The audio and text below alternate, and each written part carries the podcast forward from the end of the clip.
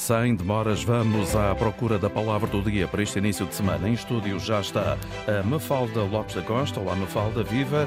Viva. Muito boa tarde. Então, a palavra para hoje, qual é? A palavra é cínico e associamos o termo cínico a alguém desprezível, hipócrita, sarcástico, que despreza as convenções e as opiniões dos outros, em suma, a alguém pouco ou mesmo nada recomendável.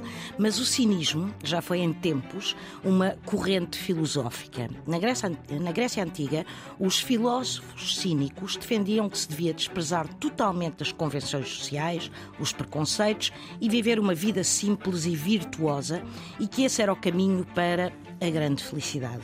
O mais curioso é que o termo cínico deriva de cão, ou seja, de sinos em grego, e cine, cínico é o que remete para o cão. Ora, esta forma de viver e de ver o mundo dos filósofos cínicos era então associada a um comportamento digno de quê? Do cão. E daí cínico ser como o cão. Está descoberta a palavra do dia, edição Mafalda Lopes da Costa. Liga à cultura. Ligue à Antena 1. Palavra do dia também disponível em RTP Play sempre que desejar.